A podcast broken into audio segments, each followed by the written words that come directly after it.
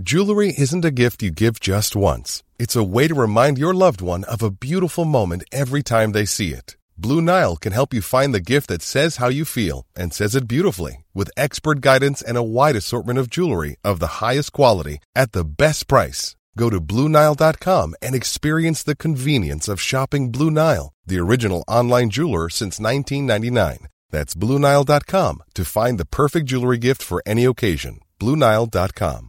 Planning for your next trip? Elevate your travel style with Quince. Quince has all the jet setting essentials you'll want for your next getaway, like European linen, premium luggage options, buttery soft Italian leather bags, and so much more. And it's all priced at 50 to 80% less than similar brands. Plus, Quince only works with factories that use safe and ethical manufacturing practices. Pack your bags with high-quality essentials you'll be wearing for vacations to come with Quince. Go to quince.com slash trip for free shipping and 365-day returns.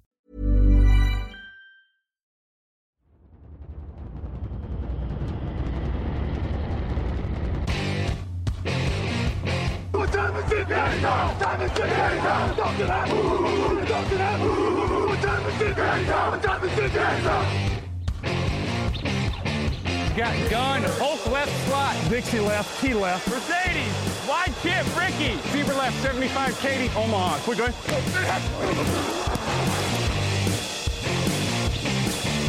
Last play of the game. Who's going to win it? Luck rolling out to the right. Dumps it up to Donnie Avery. Good! Goal line. Touchdown. Touchdown.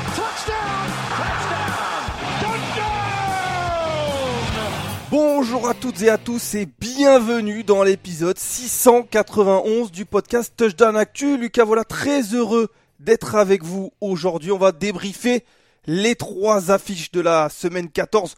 Trois des meilleures affiches de la semaine 14 parce qu'il y a eu pas mal de, matchs. Et à mes côtés, pour parler de ces trois affiches, il a commenté un match sur six play jusqu'au bout de la nuit. hein. Une belle prolongation, rebondissement.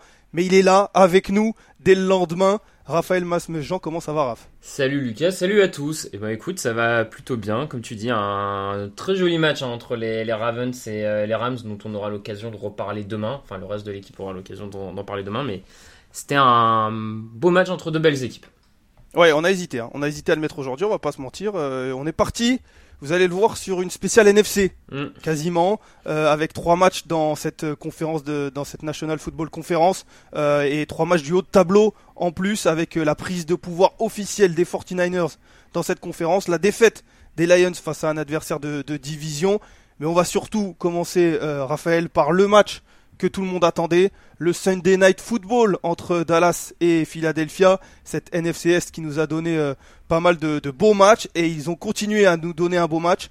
On commence par ce match entre les, les Cowboys et les Eagles, des Cowboys qui prennent la tête de la NFC Est grâce à cette victoire, un succès euh, 33 13 qui n'a souffert de quasiment aucune contestation. Dallas a pris le score d'entrée avec 10 points dans le premier quart-temps. Les Texans, euh, pas du tout, oui les Texans, les Texans, je me suis noté les Texans, mais oui Dallas c'est bien au Texas. C'est juste qu'on a, on a, quand on dit Texans, on pense à Houston, mais les, les joueurs qui jouent au Texas, donc des Texans, euh, ils menaient 24 à 6 à la mi-temps. Ils ont dominé de bout en bout, je l'ai dit, 33 points inscrits, un seul touchdown encaissé, et en plus il vient d'un fumble retourné, donc ce n'est pas vraiment la défense qui encaisse ce touchdown. Tout euh, allait pour le mieux pour les Cowboys. J'ai envie de dire, Raphaël, enfin, enfin, euh, tout va pour le mieux pour Dallas face à une grosse équipe. Effectivement, c'est ce qu'on attendait euh, de Dallas. On voulait les voir face à une grosse équipe parce que cette saison, les, les démonstrations qu'ils avaient pu proposer étaient globalement contre des équipes euh, de, de bas de tableau. Donc il y avait toujours ce- cette petite question, ce petit doute. Même si on se rend compte quand même que week-end après week-end, battre les petites équipes, c'est pas non plus si facile. Et les écraser, ça l'est pas encore moins. Donc fallait peut-être pas sous-estimer non plus Dallas pour ça. Euh, C'était quand même dans leur... euh, un bon point pour eux. Et donc là, ils ont enfin prouvé que face à un des leaders de, la ligue, euh, ils pouvaient être une équipe extrêmement complète. Encore une fois, euh, Dallas a, globalement impressionné des deux côtés du ballon et c'est ça qui est vraiment positif pour eux. C'est autant l'an dernier, on sentait que c'était la défense qui avait vraiment pris le pas sur l'attaque. Autant là, depuis, je dirais un mois, on a deux équipes, enfin les deux escouades de l'équipe sont vraiment au même niveau quasiment et ça déroule en attaque, ça déroule en défense. Euh, il commence à être euh, difficile de voir des points faibles dans cette équipe. Oui, c'est vrai que tu l'as dit. Pour moi, c'était vraiment la, la, dernière petite marche que Dallas devait faire pour euh, être vraiment l'un des grands favoris. C'était battre une équipe qui qu'elle pourra rencontrer dans plusieurs semaines et, et, plusieurs semaines les playoffs qui arrivent rapidement. Mm. Ils avaient perdu face aux 49ers, mais comme tu le disais, ils battaient tout le reste, toutes les autres équipes, toutes les autres équipes. Mais c'est vrai que ces grosses équipes-là, ils avaient du mal à les faire tomber. Ils le font là, et en plus avec, comme tu l'as dit, une équipe très complète. On va commencer par cette attaque, mais euh, il y aura tout autant à dire par, avec la défense. Il y a 138 yards au sol, il y a euh, des receveurs euh, avec un ballon qui est parfaitement distribué. On a Ferguson le Titan avec 72 yards, on a Lamb qui est exceptionnel cette année à 71 yards. Il y a une ligne offensive qui est toujours aussi forte avec parmi les meilleurs joueurs quasiment à chaque poste. Et on a un Dak Prescott qui finit avec 24 sur 39, 271 yards, deux touchdowns, aucune interception cette attaque-là, elle peut prendre n'importe quelle défense, on a l'impression, euh, dans cette ligue. Je suis, je suis d'accord. Euh, de, depuis maintenant un mois, un mois et demi, euh, il y a une vraie montée en, régime de, cette attaque et notamment la, partie aérienne avec un Dak Prescott qui distribue le, ballon, qui est d'une précision exemplaire et et il a gommé en plus son petit défaut d'interception de l'an dernier. L'an dernier, il avait vraiment eu euh, comme défaut dans son jeu d'avoir lancé beaucoup d'interceptions. Là, cette année, là-dessus, il est, il est vraiment propre. Euh, alors peut-être qu'il joue un peu moins risqué que sous Kellen Moore, que McCarthy est revenu à un play call un peu moins risqué. Mais en tout cas, ça, pour le moment, ça sourit à, à Doug Prescott. Et il n'y a rien à lui reprocher parce que le ballon est distribué parfaitement, les passes sont bonnes, les lectures sont bonnes. Actuellement, il est, il est dans... Enfin, tu me dis il est dans top 3 quarterback actuellement de la ligue, je je tombe pas de ma chaise. Ouais, c'était la question suivante. C'était, il y avait trois petites lettres MVP et un point d'interrogation. Est-ce que, euh, en tout cas, il est dans la course vu ce que tu dis pour ce titre de MVP il, est dans la course parce qu'il est quarterback d'une équipe à 10 victoires euh, qui pourrait finir première de, de la conférence. Donc à partir de là, il, sera, il sera dans la course. En plus, il a, il a un très bon niveau de jeu. Après, voilà, moi cette année, on a eu l'occasion de le dire à d'autres, à d'autres moments.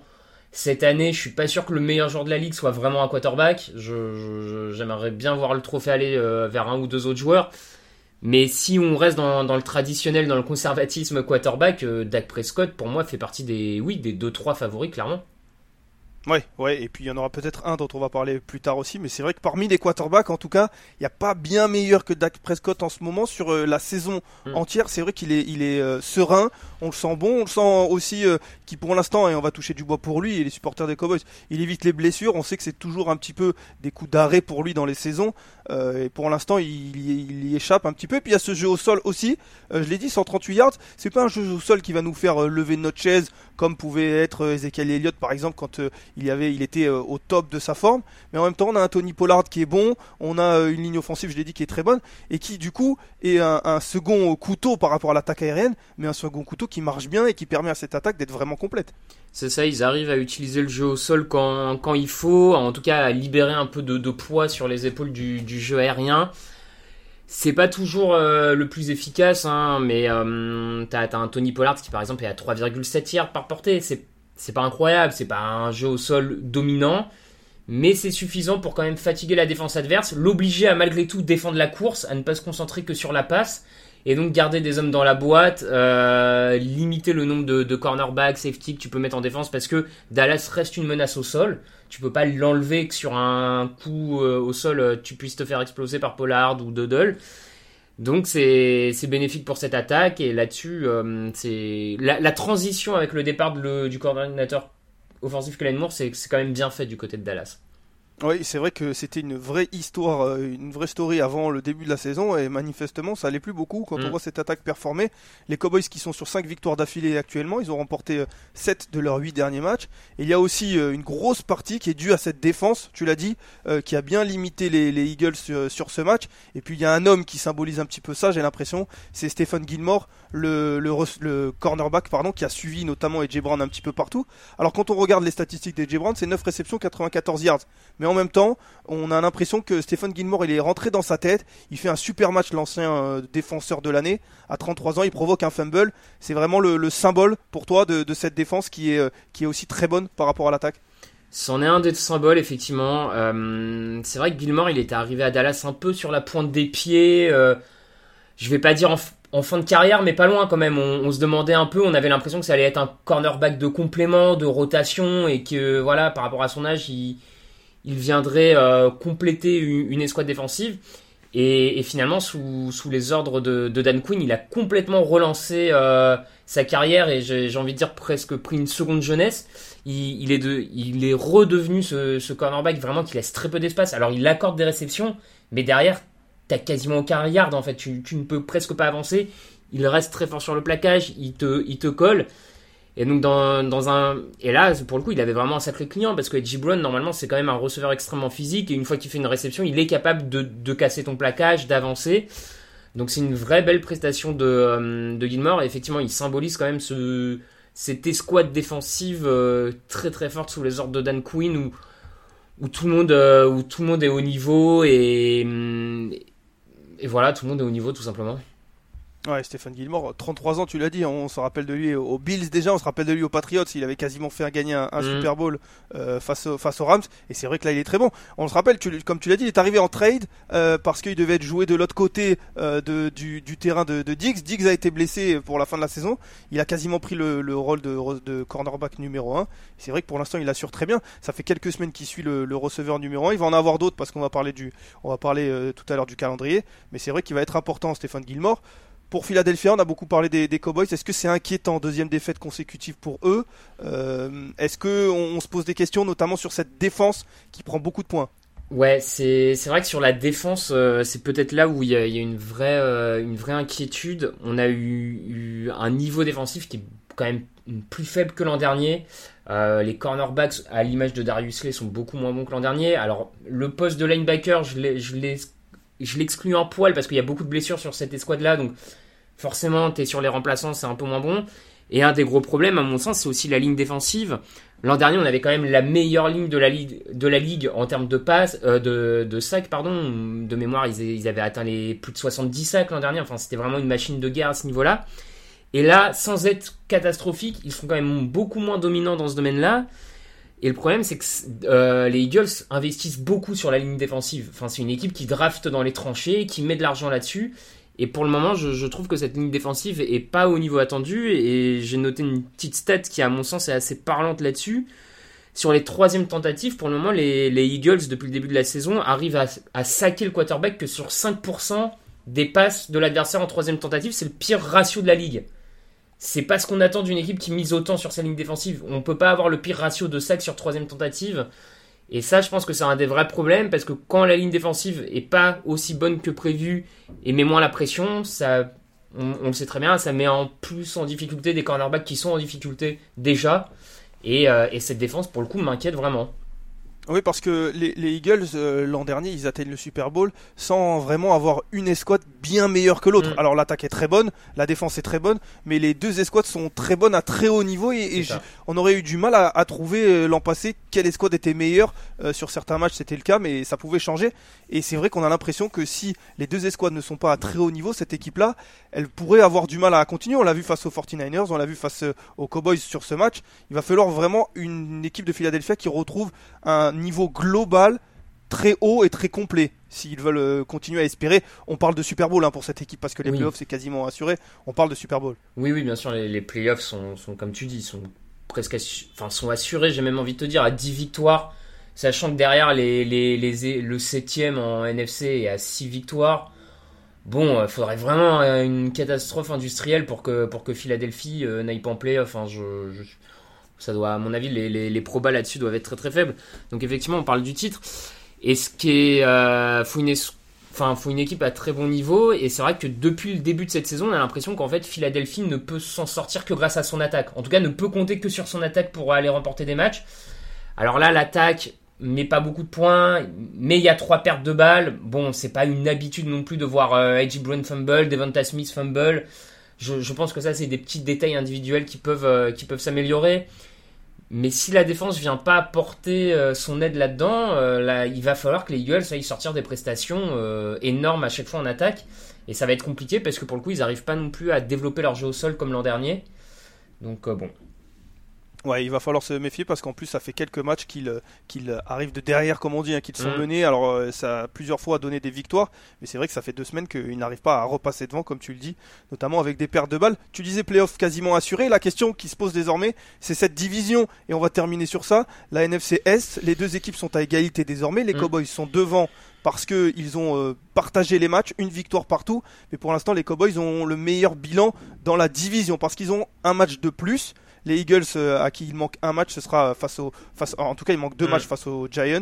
Euh, justement, le calendrier pour la fin de saison, les Cowboys, il va y avoir un déplacement à Buffalo, un déplacement à Miami, réception des Lions, déplacement à Washington. Et les Eagles, ce sera déplacement à Seattle dès la semaine prochaine, réception des Giants et des Cardinals pour terminer à New York face aux Giants. Qui tu vois remporter cette, euh, cette division? Et petite information, si les deux équipes gagnent tous leurs matchs, ce seront les Eagles qui seront devant. C'est ça, et si je dis pas de bêtises, ils seront devant grâce notamment à une victoire contre les Cardinals. Euh, parce que c'est euh, après quand on prend les confrontations dans la division, on prend les confrontations conférence.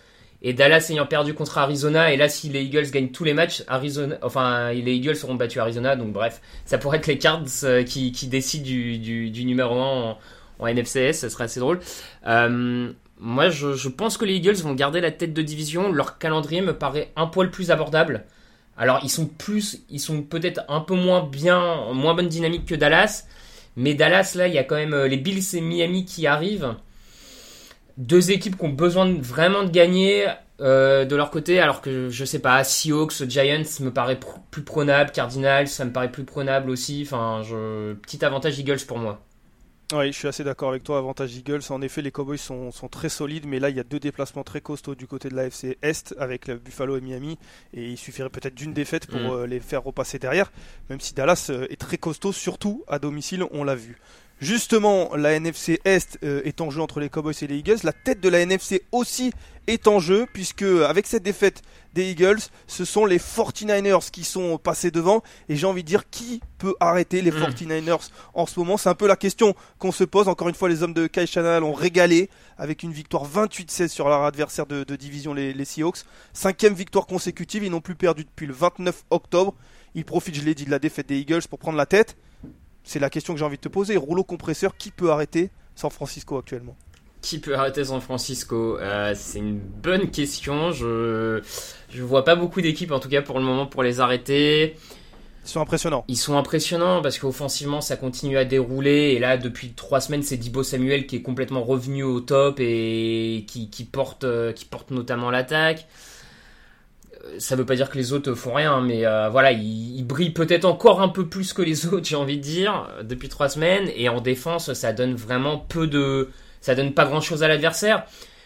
Seattle fait pas un match ridicule, hein. Ils sont une partie du match, ils sont dedans. euh, ils sont pas très. ils- il y a un moment pendant toute une partie première mi-temps, ils restent à 7 points de derrière. Enfin, Seattle s'accroche, mais tu sens que quand San Francisco a la capacité d'accélérer, ça devient très très compliqué de les suivre. Et euh, et je sais pas, sincèrement, pour répondre à ta question, ils sont tellement forts en attaque, tellement forts en défense que je crois que c'est une équipe qui, si elle perd, euh, c'est parce qu'elle aura elle fait des erreurs plus que euh, été battue euh, battue à son propre jeu quoi. Ouais, tu, tu l'as dit dans ce match, c'est deux équipes qui s'étaient rencontrées il y a très peu de temps déjà, et euh, les 49ers avaient complètement explosé les Seahawks. Ce match-là, c'était pas vraiment ça. Euh, les Seahawks ne sont pas venus vraiment en victime. Ils prennent même l'avantage. Mm. À un moment, ils, ils mènent 17 dans cette dans le premier quart-temps, mais ça dure euh, que très peu de temps. Les 49ers euh, passent devant et ils lâchent plus jamais la- l'avantage parce que on l'a dit, ils sont en rouleau compresseur. Tu parlais des joueurs. Si je donne les statistiques, elles sont folles. Christian McCaffrey, c'est 145 yards au sol.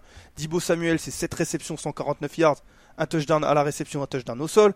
Ayuk, c'est 126 yards. George Kittle, c'est 3 réceptions, 76 yards, un touchdown. Je vais m'arrêter là. Mais j'ai l'impression, et on le voit dans ce match-là, qu'ils sont tous en train de performer. Là où à un moment, peut-être, c'était un coup McCaffrey, tu l'as dit, un coup Dibo Samuel, peut-être. Mhm. Là, on a l'impression, même si Dibo Samuel est un peu au-dessus des autres sur ce match-là, mais que le danger peut venir véritablement de partout. Et c'est ce qui s'est passé face à Seattle. C'est vrai qu'ils arrivent à faire briller un peu tout le monde en même temps euh, ces dernières semaines, ce qui n'était pas, euh, comme tu l'as dit, ce qui n'était pas toujours le cas avant. Euh, donc ça, c'est vraiment au crédit de, Kyle Shannon, hein, qui, arrive avec des plans de jeu et qui, s'adapte en cours de match pour, pour faire briller un peu tout le monde. pour le moment, voilà, c'est réglé comme du papier millimétré. Il n'y a pas grand chose. Le retour de blessure aussi de Trent Williams sur la ligne offensive a fait un bien monstrueux parce qu'en jeu de course, bon bah il pose des blocs euh, sur le côté gauche et euh, sincèrement, il suffit de passer derrière et tu fais déjà 10-15 yards presque. Ouais, c'est juste impressionnant. je, moi, je le, enfin, je le redis. Hein, je, je, pense que c'est eux qui se battront plus que l'adversaire qui ira les battre. Je, voilà. Oui, parce qu'il y a cette défense aussi qui est, qui est quasiment impériale, malgré quelques blessures euh, dans, dans la secondary. Et puis moi, ce qui m'impressionne, si je peux terminer sur cette attaque, c'est aussi les, les, jeux explosifs, les jeux de plus de 20 yards. Il y en a énormément. Le, le, match commence par une course de, de, Christian McCaffrey de 72 yards. Il y a Dibo Samuel qui a une réception de 54 yards. Il y a Ayuk 45. Euh, la plus longue réception de Kittle, elle est de 44 yards. Donc c'est vrai que ça peut venir de partout. Brock Purdy, pour l'instant, euh, joue le, le, chef d'orchestre parfait. Et c'est vrai qu'ils sont, ils sont, pour l'instant, ils sont devant dans cette, dans cette NFC et on a du mal à voir qui pourra les, déloger. En tout cas, ce ne sont pas les, Seahawks qui, eux, ont beaucoup de mal depuis désormais quelques années, 2-3 ans, face euh, aux 49ers. Euh, Seattle s'est battu, mais Seattle n'était pas invité, on peut le dire.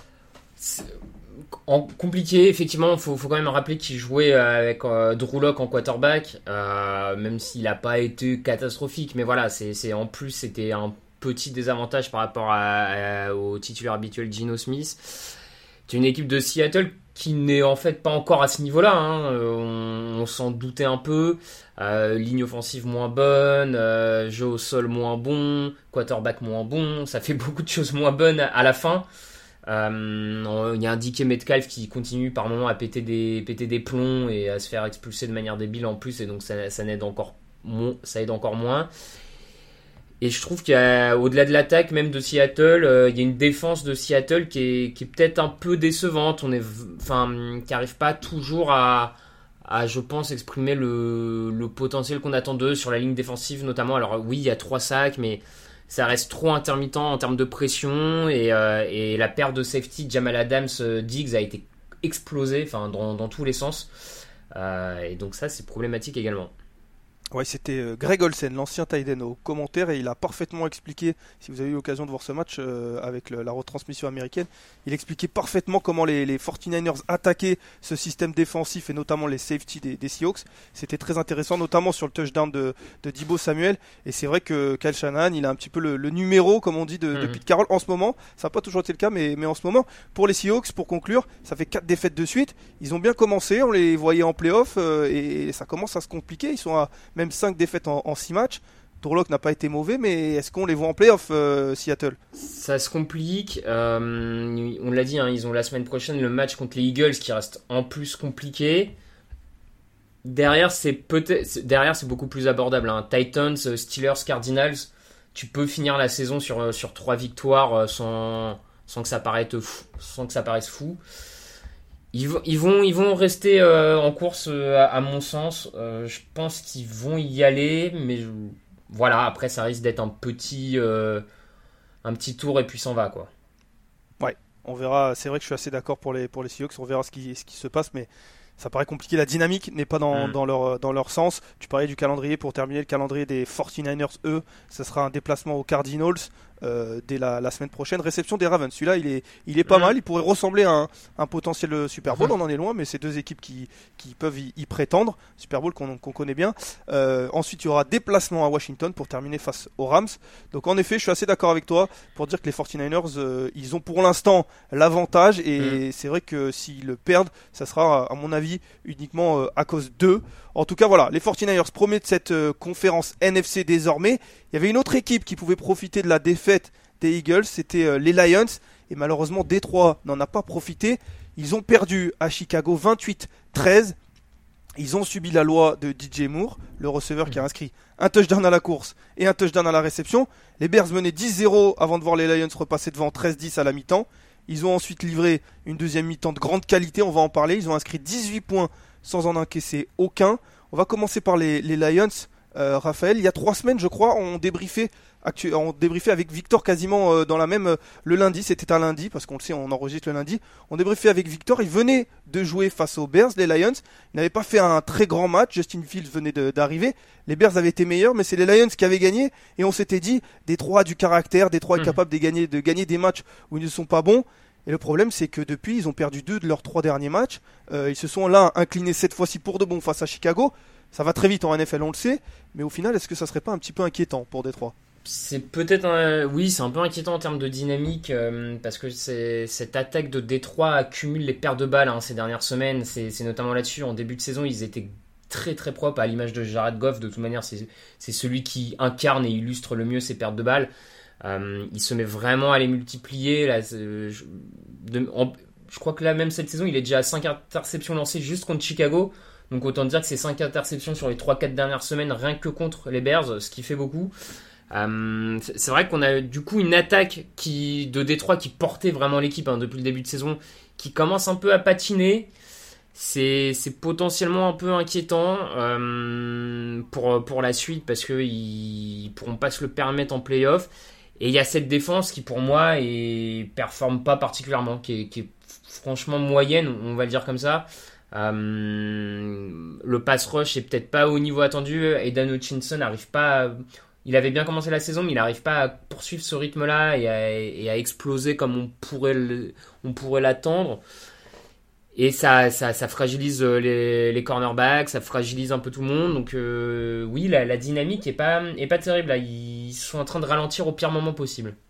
Oui, surtout que, surtout que, en effet, les, les, Lions, là, ils font deux matchs euh, très moyens face aux Bears, qui est l'une des pire équipe, en tout cas statistiquement, de, de la ligue. Euh, certes, c'est un adversaire de division, on le sait que c'est toujours un petit peu particulier. Les deux équipes se connaissent très bien, mais là, en deux matchs, ils font une victoire, une défaite, mais ça aurait pu très bien faire deux défaites, ça n'aurait euh, choqué personne au vu des, des mm. performances. C'est vrai que ça devient inquiétant parce que les Lions, désormais, quand on voit leur début de saison, ça vise beaucoup plus haut. Je l'ai dit, ça, ça visait là. Il y avait une occasion d'être à égalité en tête de la NFC.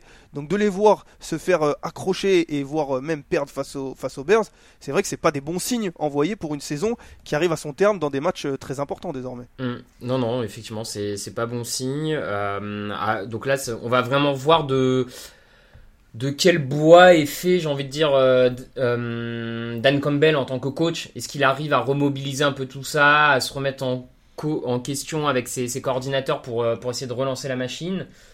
Mais sur ce qu'il montre depuis trois semaines, c'est pareil, ça, ça, va aller en playoff parce que le bilan, à mon avis, ils ont assez d'avance pour ne, pas rater les playoffs. Mais ça risque d'être très compliqué derrière. Ouais, ils ont de l'avance pour ne pas rater les playoffs. En revanche, euh, le titre de division dans cette NFC Nord, il n'est pas assuré, assuré non plus. Il y a désormais les Vikings qui sont à deux matchs derrière eux. Les Packers, on l'a dit, on enregistre lundi, donc ils pourraient, avec une éventuelle victoire ce soir, euh, vous connaîtrez le résultat quand vous allez écouter le, podcast, mais pourraient revenir à deux victoires. Au vu de la dynamique, c'est sûr que deux matchs c'est assez euh, confortable quand on sait qu'il en reste quatre. Mais au vu de la dynamique, et puis surtout les Lions, ils vont jouer deux fois les Vikings. Ils les ont pas encore joué cette saison. Ils vont les jouer là-bas et ils vont les jouer à, domicile. Vous allez parler des Vikings demain. euh, c'est pas forcément l'équipe, euh, l'équipe qui, qui fait le plus peur dans la ligue actuellement. Mais on sait jamais. On sait jamais. Euh, une victoire 3-0 euh, sur 1-0 sur un penalty, sur sur un, corner ou quelque chose, ça peut ça peut aller. Bon. On, on sait jamais, mais effectivement, vu, vu la, la prestation que viennent de sortir les Vikings disons que si t'es Détroit, t'es pas non plus, euh, tu trembles pas forcément non plus, quoi. Non, et en même temps, il y a la réception des Broncos la semaine prochaine. Ça, par contre, il y a hmm. le déplacement aux Cowboys entre ces deux matchs face aux Vikings. C'est pas un calendrier facile, et c'est vrai que on le voit. Hein, les Vikings, c'est sûr qu'en ce moment, ça fait ça fait peut-être sourire, mais c'est un adversaire de division, comme je le dis, c'est toujours un petit peu particulier. Et quand en plus il y aura peut-être un, un, match en playoff euh, en jeu, ça peut être ça peut être compliqué. Pour rester dans cette NFC Nord, on va parler quand même un petit peu des Bears parce que pour le coup, euh, il y a un très bon match. On, on, va pas réduire cette victoire des Bears à une contre-performance de, de, de, parce que on l'a dit il y a deux semaines ou trois semaines, il les avait, il leur avait rendu la vie euh, très difficile. Justin Fields est revenu, il finit à 19 sur 33, 233 yards, un touchdown. Ça, c'est, ce sont dans les airs. 58 yards au sol, un touchdown euh, à la course. On a l'impression que Justin Fields, il nous fait un peu le coup de l'an dernier, c'est-à-dire qu'en fin de saison, il euh, revient bon, mais pour le coup, il faut le dire, il est bon et euh, ses statistiques lui rendent même peut-être pas assez hommage au vu de son bon match. Je suis d'accord, les, statistiques sont, presque peu flatteuses euh, par rapport à la prestation d'ensemble et l'impression. Comme tu dis, le, souci c'est qu'il refait un peu le coup de l'an dernier et j'aimerais pas particulièrement être le manager général des, Bears euh, parce que Chicago s'approche de plus en plus du, premier choix de la draft grâce à Carolina, vous en avez parlé dimanche dans, dans le fauteuil.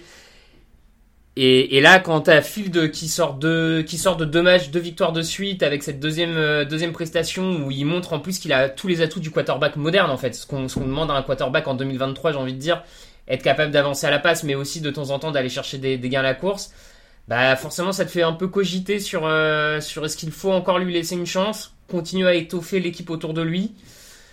Je, je sais pas ce que décidera le manager général, mais effectivement, il est, il est bon en attaque. euh, Il y a, zéro doute là-dessus, ouais, sur ce match. C'est vrai qu'en tout cas, tu, tu l'as dit, euh, ce match a rendu caduque totalement notre, notre fauteuil parce que on imaginait un changement de régime complet à Chicago avec un nouvel entraîneur et un nouveau quarterback parce qu'on sait que c'est souvent comme ça que ça se passe. Et on parle de Justin Fields, mais Matt Eberflus aussi, il est peut-être en train de sauver sa Mhm. peau parce que la semaine passée, il remporte sa première victoire face à un adversaire de division. Là, pour la première fois depuis qu'il est entraîneur des, des Bears, il enchaîne deux victoires consécutives. Ça n'était jamais arrivé. Il est en train de peut-être en effet de montrer au général manager que il faudrait peut-être continuer une saison de plus en rajoutant un Marvin Harrison peut-être et un, Justin Fields. En tout cas, les Bears ils vont mieux depuis quelques semaines. Les Bears vont mieux et, là où aussi euh, ce qui peut aider dans la dans la balance pour pour Eberflus, c'est que la défense va beaucoup mieux et c'est un peu c'est censé être sa spécialité. Il était coordinateur euh, défensif avant d'arriver à Chicago, euh, coordinateur défensif des Colts. Et c'est vrai que depuis 3-4 semaines, on a une défense de, Chicago qui est vraiment en train de, progresser et de briller, euh, de briller. Je, trouve que l'acquisition de Montez Sweat sur la ligne défensive fait énormément de bien à cette équipe. Sur ce match, il fait encore un sac et euh, de mémoire, il a, il a 8 pressions quand même sur, sur Jared Goff, en plus de son sac. Il est en train de, de totalement transformer ce pass rush et mécaniquement, le pass rush étant de plus en plus intéressant du côté de Chicago, on voit aussi que ça facilite la vie euh, du backfield défensif à l'image d'un Jaquan Brisker, d'un Johnson qu'on voit de plus en plus aussi au poste de, corn- de cornerback. Donc cette défense est en train de devenir vraiment très bonne pour le coup. Donc euh, s'il arrive à, continuer sur ce rythme sur les quatre prochains matchs, à aller en chercher peut-être une, deux victoires de plus, ouais, peut-être qu'il pourrait se donner un peu de crédit encore. Effectivement. Ouais, en effet. Et puis il y a, il y a aussi les, les arrivées des linebackers qu'on a un petit peu questionné en début de, en début de saison, mais un Tremaine Edmonds qui a été très bon sur ce match Mhm. notamment. Et c'est vrai que ça fait du bien et c'est vrai que ça donne, euh, ça donne du crédit à Matty Berflus. Tu parlais de la, de la suite et d'arracher peut-être euh, des victoires. Et ils vont en tout cas sur trois des quatre prochains matchs jouer un petit peu les arbitres les Bears parce que on le sait ils ont plus grand chose à jouer, mais ils vont euh, aller à Cleveland qui est encore dans la bataille pour euh, pour les, les playoffs. Ils vont recevoir les Cardinals qui normalement ne seraient ne seraient plus dans la bataille. Euh, par contre, ils vont recevoir les Falcons en semaine 17 et se déplacer à Green Bay face aux Packers en semaine 18. Donc ce sont des équipes globalement qui vont encore jouer quelque chose. Et Mhm. quand on voit comment joue Chicago, ce sont des équipes qui n'auront pas un match facile certainement face aux, aux Bears et, et à Justin Fields. Donc ça va être intéressant d'observer cette, cette équipe pour euh, la fin de cette saison. Voilà, c'est ainsi que se, se termine ce débrief des, des affiches de cette semaine euh, 14. Euh, demain, vous aurez le débrief des autres matchs. Il y aura beaucoup de choses à dire, notamment sur ce Chiefs Bills qu'on a eu l'occasion de, de voir dimanche, aussi sur les deux Monday Night Football qui se passeront ce soir que vous aurez peut-être vu en écoutant ce, ce podcast. Je crois que tu seras avec Alain demain, Raphaël, si euh, mes souvenirs sont bons. Euh, bah, je te l'apprends peut-être. Voilà, je te l'apprends. En tout cas, Merci. je me réfère au, au planning s'il a changé d'ici là. En tout cas, vous aurez la surprise autant que Raphaël, peut-être demain en écoutant le, le podcast. Merci d'avoir été avec nous. En tout cas, Raph. Eh ben merci à toi, c'était un plaisir. Eh ben écoute, partagez, n'hésitez pas, vous savez, euh, vous pouvez retrouver toutes les actus sur touchdownactu.fr, sur les réseaux sociaux aussi, sur Twitter. Euh, Je sais que Raphaël est très actif et il est plus que moi, donc je ne serai pas capable de donner son, son hâte Twitter, mais je doute pas que vous le connaissez d'ici là, sauf si tu veux le, le placer comme ça. Euh, c'est, c'est, je sais même plus en vrai. Tu t'en Euh, rappelles Ouais, vous Eh ben, suivez Touchdown Actu et puis voilà, vous finirez par tomber Voilà. sur moi un moment. Ouais, il y a des chances, il y a de fortes chances. En tout cas, voilà, on se quitte sur ça. Vous retrouverez donc demain Alain et peut-être Raphaël. Euh, nous, on se quitte et on se retrouve dans très bientôt, encore avec plein de football sur Touchdown Actu. Ciao, ciao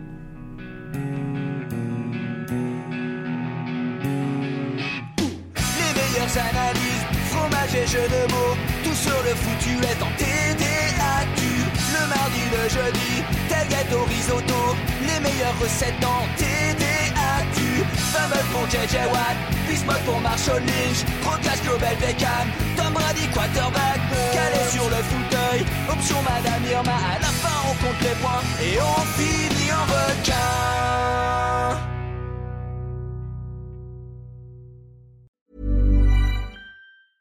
Hey, it's Danny Pellegrino from Everything Iconic. Ready to upgrade your style game without blowing your budget?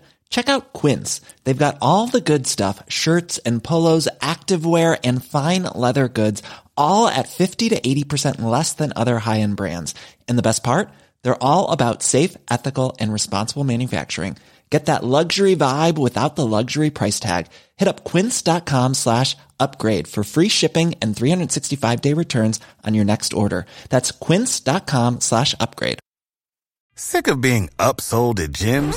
My guy, you're currently a base member. For $90 more, I can upgrade you to our Shred membership. For 130 more, you'll be a Swole member. And for just $300 more, you'll reach Sweat Platinum.